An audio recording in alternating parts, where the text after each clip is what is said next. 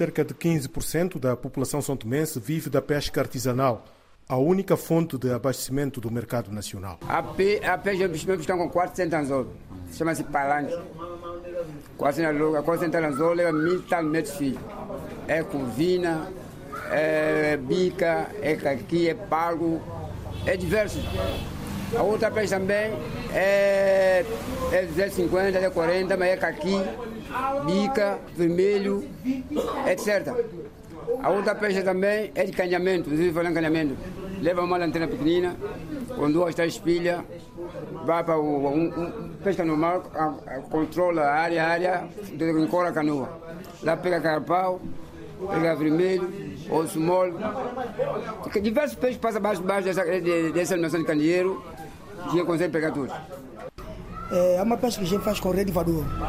É, nós estamos aqui em praia 16 às 16h30, regressamos 21 horas, 22 horas até 23 horas.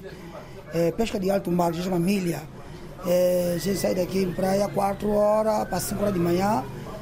É, depende, no momento a gente a vir com esses 60 ou 50 milhas, vir do alto mar, a gente apanhar jogo de peixe agora, no, a gente pescar e como peixe também está a comer também à vontade.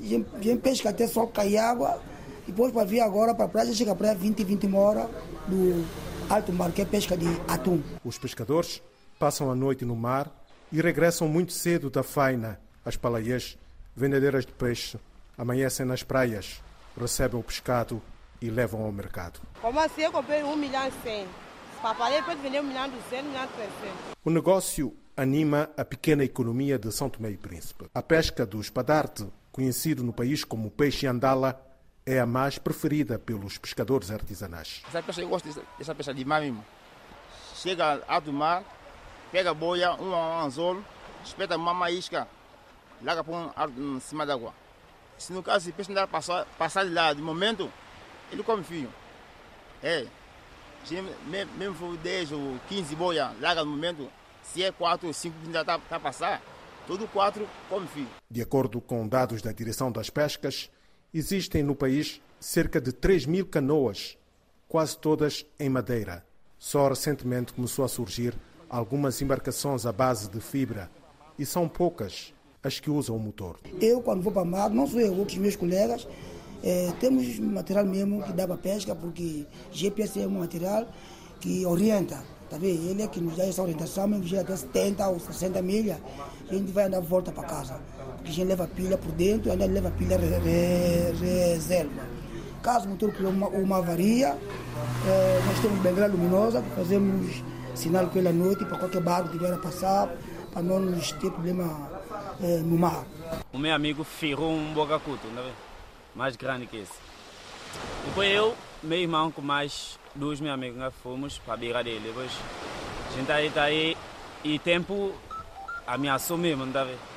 Eu não estou conseguindo, mas eu tenho que deixar minha canoa vir encanar motor mesmo. Depois um vir encanar motor ainda tombou mais. Outra canoa neve apareceu que veio com o para casa. Hoje, o Ande Faleiro não foi à faina.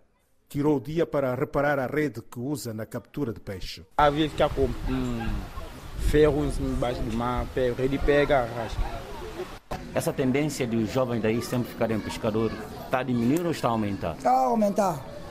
Está a aumentar. Próprio hoje há, há garoto de seus 15, bom, desde 14 anos. É, outro já que fez nona, é, parou nona classe. Pai não está em condições para poder matricular, está na pesca. Outro que concluiu o 12 ano. Depois, para pai pai não tem condições para poder matricular na escola de universidade para fazer formação, está na pesca. Os pescadores artesanais desempenham um papel importante no desenvolvimento socioeconômico de São Tomé e Príncipe. De acordo com a ONG Marapa, 75% da proteína animal consumida pelos santomenses é garantida pela pesca artesanal.